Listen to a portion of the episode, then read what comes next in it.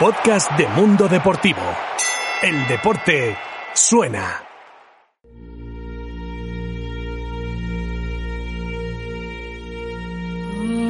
La primera conquista del Everest.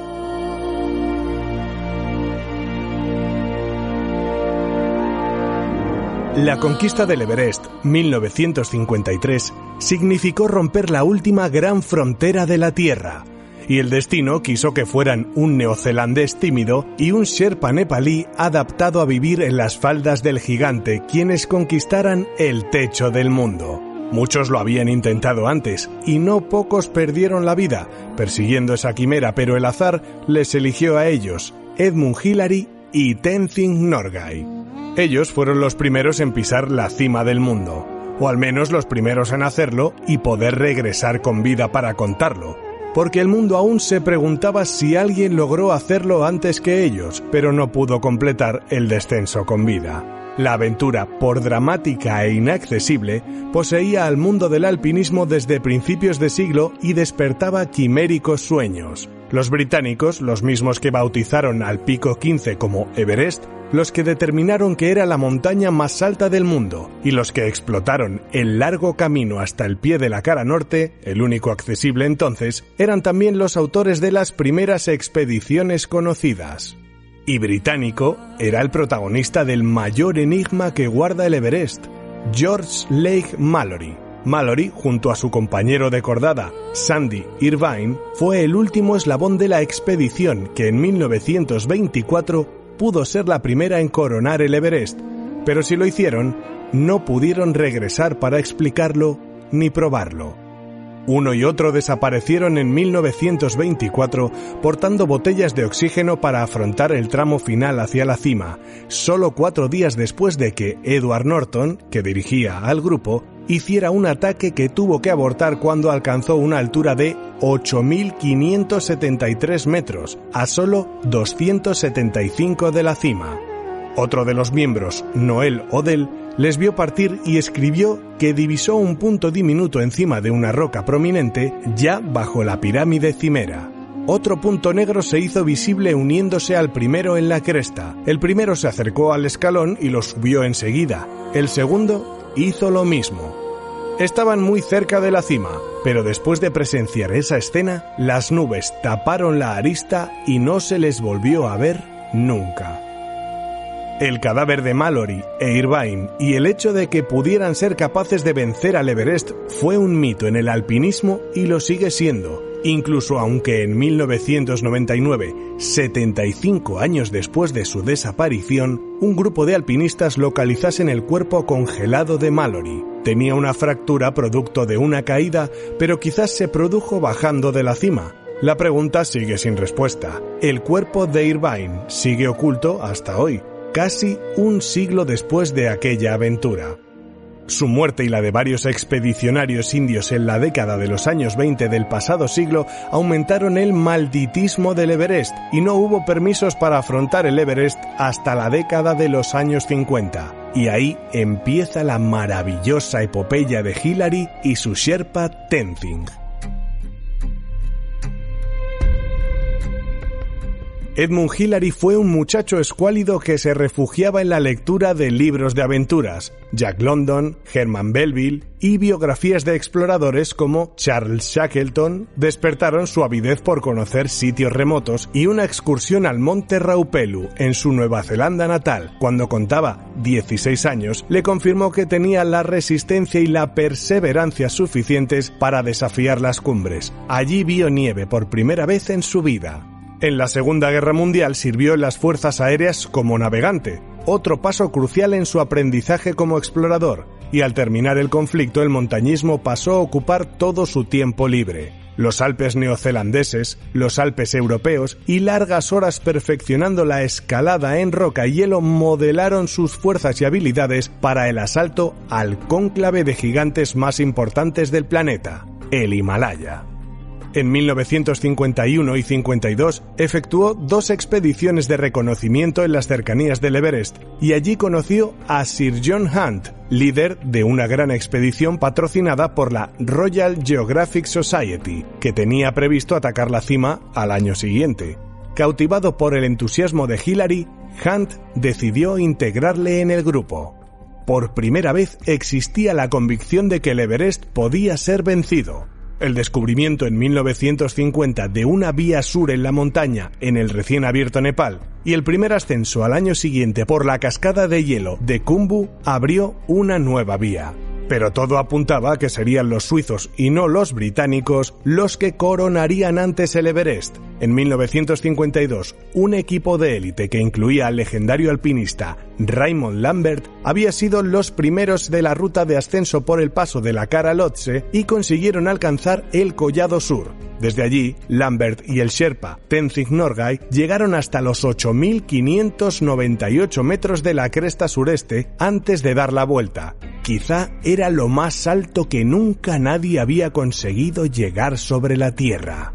Avisados de ese éxito, los británicos estaban determinados a ser los primeros y a triunfar en su intento de la primavera de 1953. La expedición no reparaba en gastos e incluso contrataron a Tenzing de 38 años como su Sherpa principal tras lo logrado junto a Lambert un año antes. Su papel iba a resultar trascendental. Las enormes proporciones de la expedición, formada por 400 personas, casi quedan en nada a la hora de la verdad. Porteadores, alpinistas y personal de apoyo fueron cayendo uno tras otro, víctima del mal de altura, del cansancio o de la desnutrición. Los fallos lógicos, las dificultades de unos cuantos expedicionarios para aclimatarse y los problemas con algunos de los equipos experimentales de oxígeno entorpecieron enormemente la expedición. El equipo necesitó 12 días para recrear la ruta suiza en la cara de Lhotse por la inexperiencia de los británicos en los hielos. Desesperado, Hunt comenzó a preguntarse si su expedición alcanzaría en algún momento el Collado Sur. Finalmente llegaron al collado, el punto de partida necesario para un intento hasta la cima, el 21 de mayo de 1953. Era lo bastante tarde como para estar preocupados por el monzón, cuyas nevadas harían imposible la escalada y que podría llegar en una semana. Hoy el mundo entero sabe quiénes son Hillary y Tenzing, pero los apellidos de los primeros héroes del Everest pudieron ser distintos. Por ejemplo, Tom Burdillon y Charles Evans. Ellos eran los primeros en la lista del jefe Hunt para hollar la cima. Burdillon había sido presidente del Club de Montaña de Oxford y Evans era un reputado neurocirujano y montañero. Pero la historia, o la fortuna, no fue bondadosa con ellos. A pesar de los problemas con el equipo de oxígeno de Evans, Burdillon y su compañero llegaron a la cima sur, a unos 8.748 metros de altura, tan solo 101 metros por debajo de la cumbre, a la una de la tarde del 26 de mayo. Pero Evans estaba exhausto, y los dos sabían que se quedarían sin oxígeno si intentaban seguir hasta la cima acordaron dar la vuelta. Michael Westmacott, mejor amigo de Burdillon en la expedición de 1953, declaró años después que fue una decisión de la que Tom siempre se arrepintió. Tres días después de ese fracaso, el 29 de mayo de 1953, la acordada estaba tan diezmada que solo quedaban dos hombres en condiciones físicas y mentales para atacar el último trecho del Everest, Hillary, que tenía entonces 34 años de edad, y Tenzing Norgay, el Sherpa de 38 años que había fracasado en los seis asaltos anteriores al Sagarmata, nombre local de la cumbre que significa la frente del cielo. Se marcharon solos y desaparecieron entre la ventisca. Horas más tarde, otro neozelandés de la expedición de Hunt, George Howell, estaba montando guardia cuando le pareció divisar dos sombras, eran ellos, que regresaban tras un peligroso descenso. Cuando llegó a su altura, Hilary le sonrió y dijo, Bueno, George, por fin hemos tumbado al maldito bastardo. Este es el relato que Hilary hace de aquella jornada histórica en su autobiografía Mi camino al Everest. A las seis y media de la madrugada nos arrastramos despacio fuera de la tienda y nos mantuvimos en nuestro pequeño saliente de roca. Ya la parte superior de la montaña estaba bañada por la luz de la mañana. Parecía cálida y acogedora, pero nuestra repisa se encontraba oscura y fría. Cogimos el oxígeno y nos lo colocamos en la espalda conectando despacio los tubos en nuestras mascarillas. La mochila de 30 libras nos hundía y ahogaba todo el entusiasmo, pero entonces conecté el oxígeno y respiré profundamente. La carga parecía que se aligeraba y el continuo deseo de enfrentarse a la montaña volvió. Nos colocamos los crampones, nos atamos con la cuerda de nylon, agarramos nuestros piolets y ya estábamos preparados para partir. Miré hacia el camino de arriba. Delante de nuestra tienda, la ladera escarpada estaba cubierta con una profundidad nieve polvo que conducía al saliente de nieve de la espalda de la arista sureste, unos 30 metros por encima de nuestras cabezas. Abrir huella iba a ser un trabajo duro. Todavía un poco preocupado con mis botas, pedí a Tenzing que saliera, siempre a punto para hacer su parte del trabajo, y más si era necesario. Tenzing subió por delante de mí y escaló la ladera. Con poderosas patadas forzó el ascenso metido en la nieve hasta las rodillas. Recogí la cuerda y seguí detrás de él. Estábamos subiendo por la tremenda cara de la montaña. Debajo de nosotros, toboganes de nieve y rocas sueltas caían a plomo cientos de metros. Empezar por la mañana a escalar directamente por las aristas es siempre expuesto, y esta vez no era una excepción. Podía imaginar el estruendo de mi pesada carga, arrastrándome pendiente abajo. Parecía torpe e inestable, y mi respiración era apresurada y desigual. Sin embargo, Tenzing progresaba con energía ladera arriba y yo no tenía tiempo para pensar demasiado. Mis músculos pronto entraron en calor con el trabajo, mis nervios se relajaron y me fui adaptando al viejo ritmo de la escalada, siguiendo constantemente sus huellas. Al ganar altura nos movíamos entre los rayos de sol y aunque teníamos frío y no podíamos sentir su calor, estábamos muy animados por su presencia. No descansábamos. Tenzing se abría paso a través de la profunda nieve y se dirigía hacia el hombro. Estábamos ahora a una altura de 28.000 pies. Elevándose directamente sobre nuestras cabezas se encontraba el formidable escalón de la cima sur, y a la derecha estaban las enormes cornisas de la arista somital. Nos quedaba un largo camino por hacer.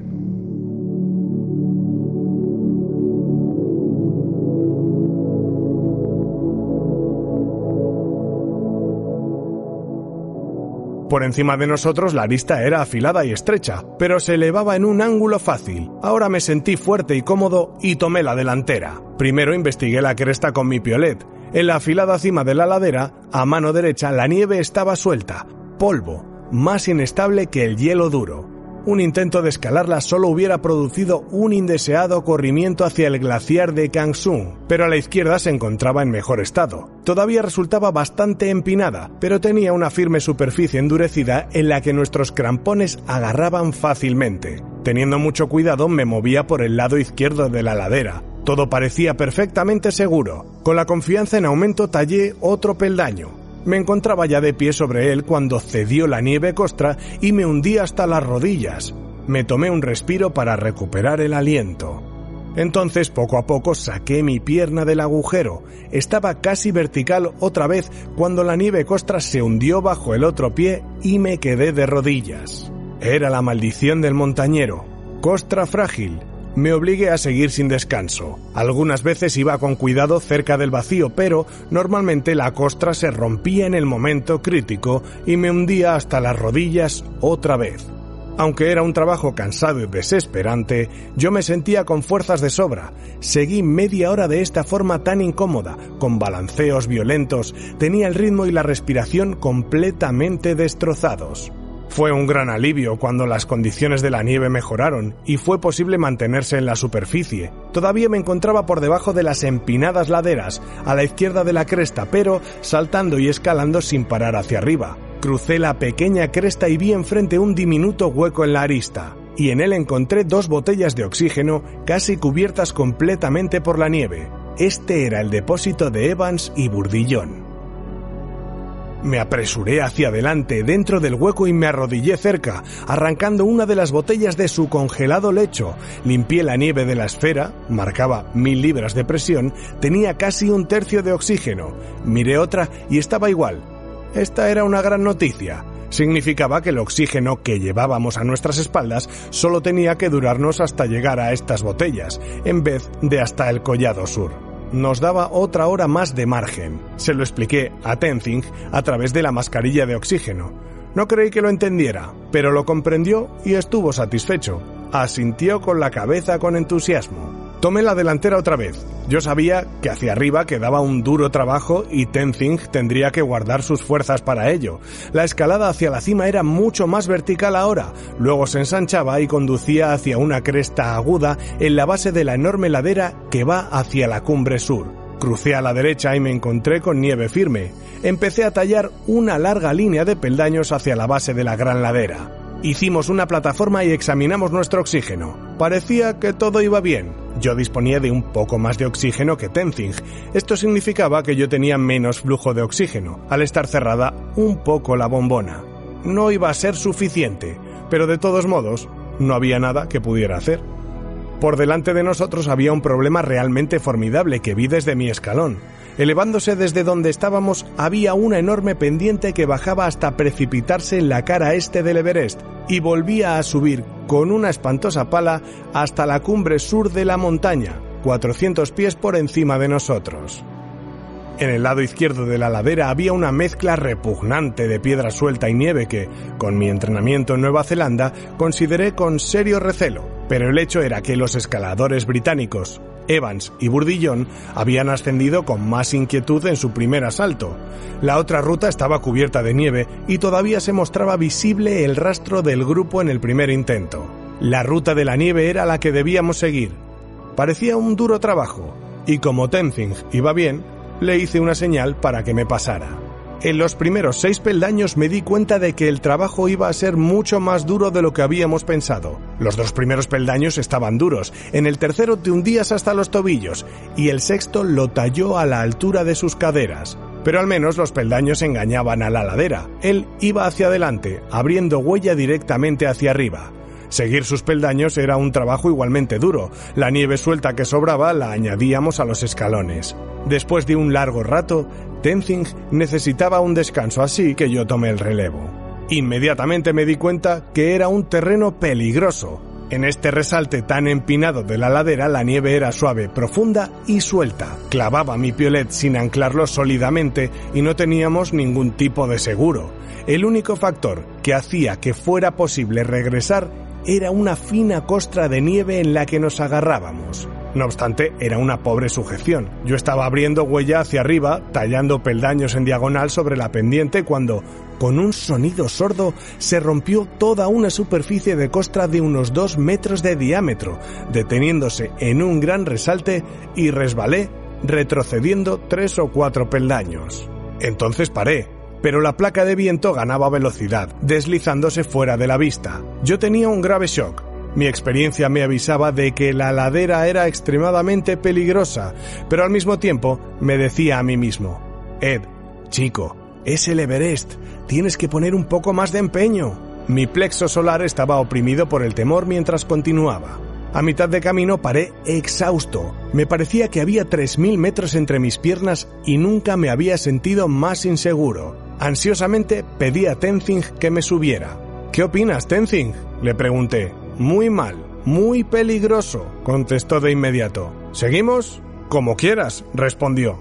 Como de costumbre, Tenzing contestaba algo que no era de mucha ayuda, pero que nunca te defraudaba. Le hice una señal para que fuera por delante. Nos íbamos turnando en cabeza con mucha frecuencia ahora. Hacíamos el camino hacia arriba sin alegría, algunas veces resbalando y destruyendo media docena de peldaños y sin la seguridad de que en cualquier momento no hubiera una luz en la ladera.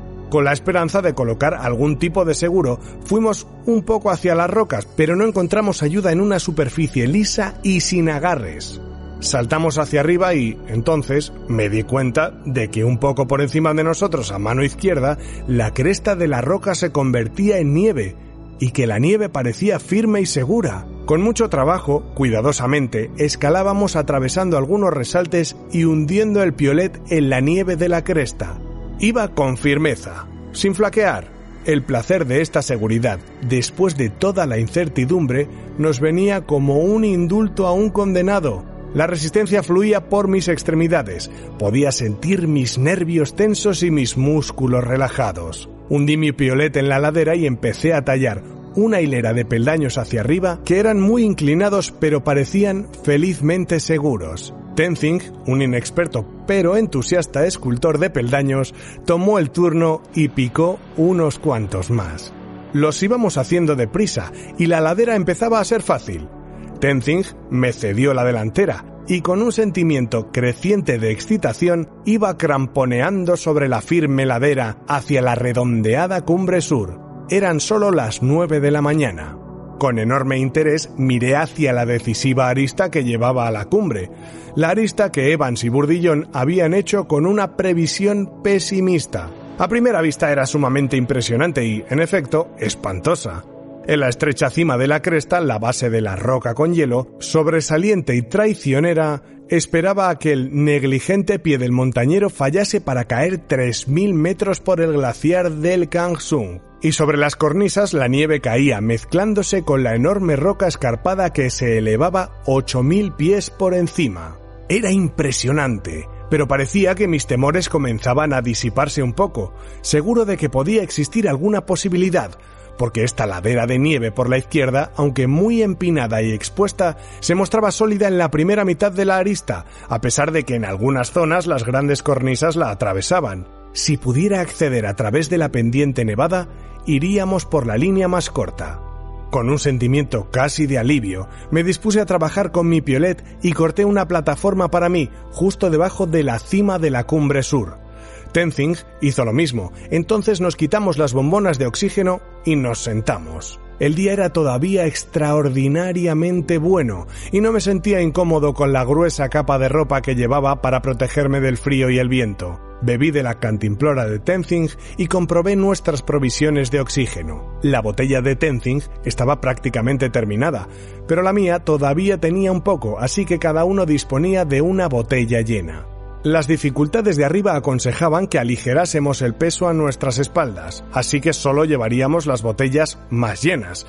Quité la botella vacía de Tenzing y la mía casi vacía y las dejé sobre la nieve. Con un cuidado especial conecté nuestras últimas botellas y comprobé que funcionaban bien. Las agujas de la válvula estaban en 3.300 libras de presión. Las botellas que llevábamos estaban muy llenas, con 800 litros de oxígeno cada una. Con 3 litros por minuto consumiríamos 180 litros a la hora y media. No parecía mucho para los problemas de arriba, pero estaba convencido de que era necesario bajar a 2 litros por minuto para el camino de regreso.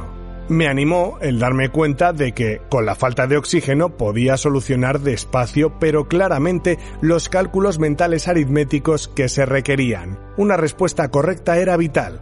Cualquier error significaba un camino sin retorno. Pero no había tiempo que perder. De pie, hice una serie de fotografías en todas direcciones. Entonces metí mi cámara detrás, en un lugar cálido, entre mis ropas. Levanté con esfuerzo el ligero oxígeno, lo coloqué a mis espaldas y lo conecté a mis tubos. Le hice lo mismo a Tenzing, encordado a mí, y entonces, con una creciente excitación, tallé unos anchos y seguros peldaños debajo del collado nevado bajo la cumbre sur. Querría una ruta fácil cuando regresara aquí débil y cansado. Tenzing bajó por los peldaños de la pendiente por el lado izquierdo de la cresta. Con el primer golpe de mi piolet aumentó mi emoción. La nieve, para mi asombro, estaba cristalizada y dura. Con un par de golpes rítmicos del piolet hice un hueco suficiente para nuestras descomunales botas de alta montaña. Los peldaños eran fuertes y seguros. Poco consciente de lo que se me venía encima, tallé una línea de peldaños para toda la longitud de la cuerda. 12 metros. Entonces clavé con fuerza el mango de mi piolet en la nieve, monté una buena reunión y recuperé cuerda. Hice una señal a Tenzing para que se reuniera conmigo. Él se movió despacio y con cuidado por los peldaños. Cuando me alcanzó, clavó el piolet en la nieve y me aseguró con la cuerda bien tensa para que yo siguiera tallando. Era un trabajo estimulante, la cresta somital del Everest, la nieve dura y los suaves y fáciles movimientos del piolet. Todo combinado me hacía tener una notable sensación de poder, como nunca había sentido a gran altura. Fui tallando toda la longitud de la cuerda y más allá. Nos estábamos aproximando a un punto en el que una de las grandes cornisas invadía nuestra pendiente. Tendríamos que ir por debajo de las rocas para evitarla. Tallé peldaños hacia abajo, en dirección a un pequeño saliente encima de las rocas. No era una repisa muy espaciosa, pero se podía estar con una razonable y segura postura. Hice una señal a Tenzing para que se reuniera conmigo. Cuando lo hizo, me di cuenta de que algo iba mal. Yo estaba concentrado en los problemas técnicos de la montaña y no pensaba mucho en Tenzing, aunque tenía un vago sentimiento de que progresaba por los peldaños con una lentitud injustificada. Pero ahora era bastante obvio que no solo se movía con cuidado y dificultad extremos. Estaba en apuros. Inmediatamente sospeché de su bombona de oxígeno y le ayudé a bajar del saliente para poder examinarlo. Lo primero que noté fue que de la salida de su mascarilla colgaban algunos carámbanos. Vi que la salida del tubo estaba más cerrada, como dos pulgadas de diámetro, y que estaba completamente bloqueada con hielo. Esto impedía a Tenzing respirar libremente y lo hacía extremadamente desagradable para él. Afortunadamente la salida del tubo estaba hecha de caucho, podía manipularlo con mi mano y conseguí liberarlo de todo el hielo, dejándolo libre. Las válvulas empezaron a funcionar y Tenzing inmediatamente sintió alivio. Simplemente por seguridad examiné mi propio equipo y encontré que una parte de la salida del tubo estaba congelada, aunque no lo suficiente como para afectarme. Quité el hielo sin demasiada dificultad. Automáticamente vi nuestro indicador de presión justo por encima de las 2.900 libras, correspondiente a unos 180 litros. Nos duraría cerca de 4 horas. Eso significaba que no iba demasiado mal. Miré la ruta que conducía hacia arriba. El siguiente tramo no iba a ser fácil. Nuestro saliente de roca terminaba en lo alto de un enorme gendarme que corría por debajo de la cumbre occidental. De hecho, casi debajo de mis pies podía ver el oscuro parche que yo reconocía como Campamento 4. En un repentino intento de escapar de nuestro aislamiento, hice señas y grité.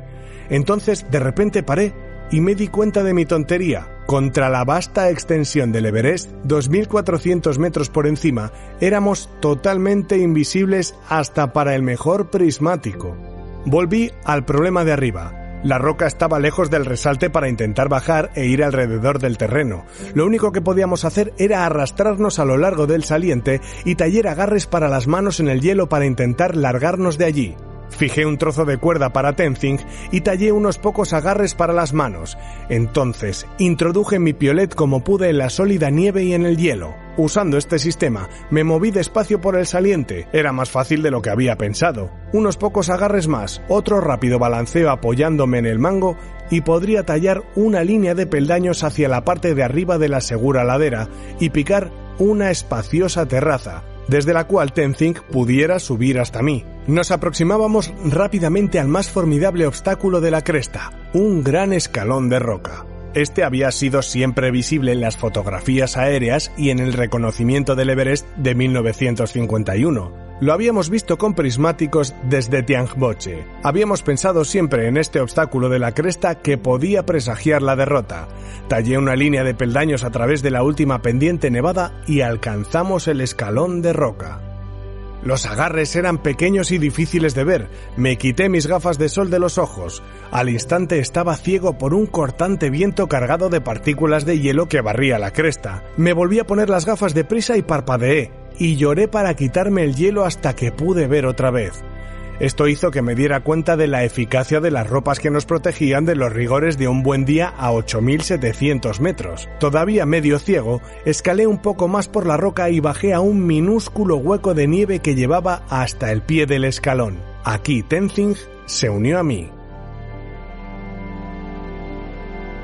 Yo miré ansiosamente hacia arriba, plantado a través de la cresta, en un muro vertical. Parecía extremadamente difícil y yo sabía que nuestra flexibilidad y habilidad para superar tramos de roca a esta altitud era bastante limitada. Examiné la ruta que salía de la izquierda. Si bajábamos 50 o 100 pies debajo del gran bloque, era factible rodear la base del muro, pero esto no significaba que luego fuéramos capaces de descender por la cresta otra vez. Y además, perder altura podría resultar fatal. Era incapaz de ver alguna ruta fácil para subir el escalón o, de hecho, cualquier alternativa factible.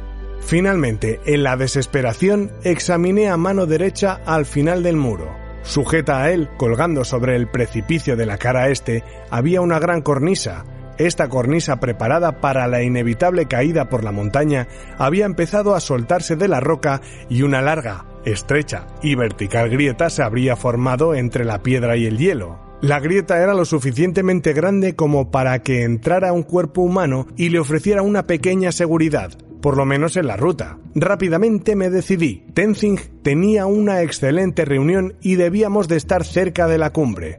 Valía la pena intentarlo.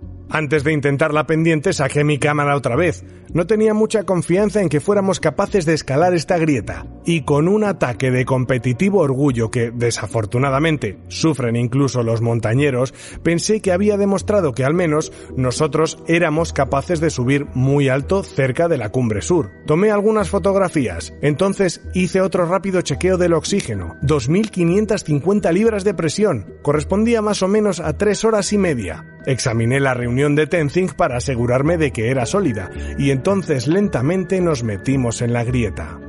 Frente a mí estaba la pared de roca, vertical, pero con unos pocos agarres prometedores. Detrás de mí el muro de hielo de la cornisa, brillante y duro, pero agrietado aquí y allí. Cogí un agarre de la roca de enfrente y clavé uno de mis duros crampones en el hielo de atrás. Inclinado en el hielo con mi bombona de oxígeno, lentamente me moví hacia arriba. Buscando febrilmente con mi otra bota, encontré un minúsculo saliente en la roca y apoyé el peso en mi otra pierna. Reclinándome en la cornisa, luché por recobrar el aliento.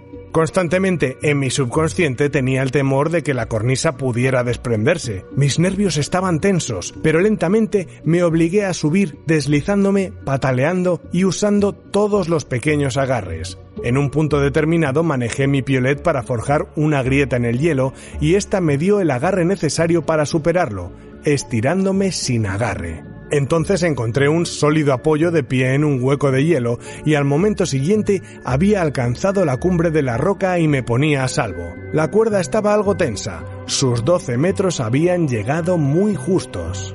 Me instalé en el pequeño saliente de roca, jadeando furiosamente. Gradualmente caí en la cuenta de que estaba encima del escalón y me sentí rebosante de orgullo y empuje y mis transitorios sentimientos de debilidad me abandonaron. Era la primera vez en toda la expedición que yo realmente sabía que íbamos a llegar a la cumbre. Tenía que ser muy duro pararse ahora, pensaba, pero no podía ignorar todo ese sentimiento de asombro y milagro por haber sido capaz de subir con semejante dificultad a 8.700 metros aún con oxígeno. Cuando pude respirar más uniformemente de pie e inclinado sobre el borde, hice una señal a Tenzing para que subiera.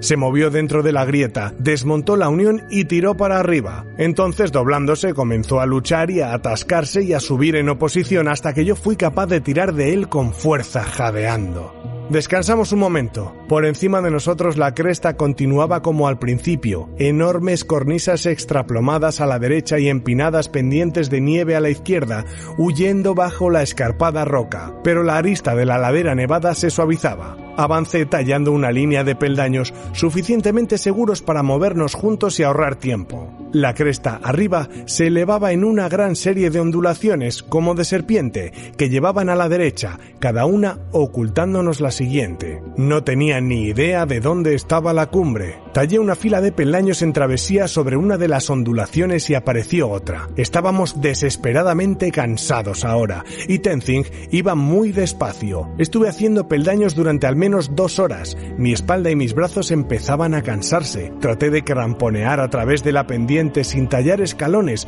pero mis pies resbalaban incómodamente. Seguí tallando. Nos parecía que llevábamos mucho tiempo y mi confianza se muy rápido. Golpe tras golpe, con regularidad desesperante, una pedrera inestable dificultaba nuestro ascenso y me obligaba a subir lentamente. Empecé a tallar peldaños alrededor de otro saliente y entonces me di cuenta de que era el último resalte porque, por encima de mí, la cresta descendía muy inclinada en una gran cornisa curva y fuera, en la distancia, podía ver las sombras pastel y las nubes algodonosas de las tierras altas del Tíbet. A mi derecha, una fina nieve subía por la cresta hacia una nevada cúpula, unos 12 metros por encima de nuestras cabezas. Pero durante todo el ascenso, el pensamiento que me obsesionaba era que la cumbre debía de estar en la cresta de una cornisa. Era muy tarde para arriesgarse. Pedí a Tenzing que me asegurara atentamente y empecé a tallar una prudente línea de peldaños por la arista. Mirando de lado a lado y clavando mi piolet, intenté descubrir una posible cumbre, pero todo parecía sólido y firme.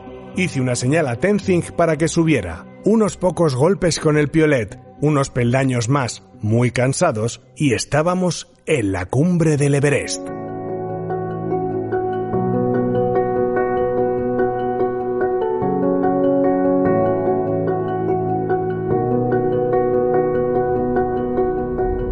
Edmund y Tenzing se convirtieron en las personas más famosas del mundo en cuanto la noticia llegó a la civilización. Su hazaña se produjo justo la víspera de la coronación de Isabel II como reina de Inglaterra, en un momento en el que el imperio británico estaba perdiendo, una tras otra, sus posesiones de ultramar y necesitaba una inyección de autoestima de manera urgente.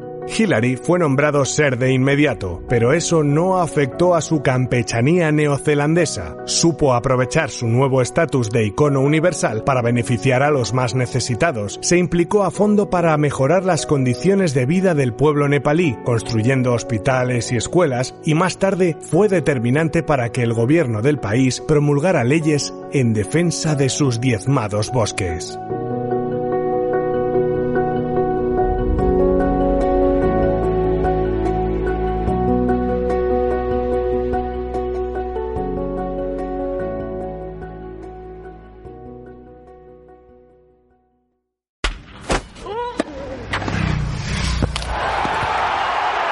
De Mundo Deportivo. El deporte suena.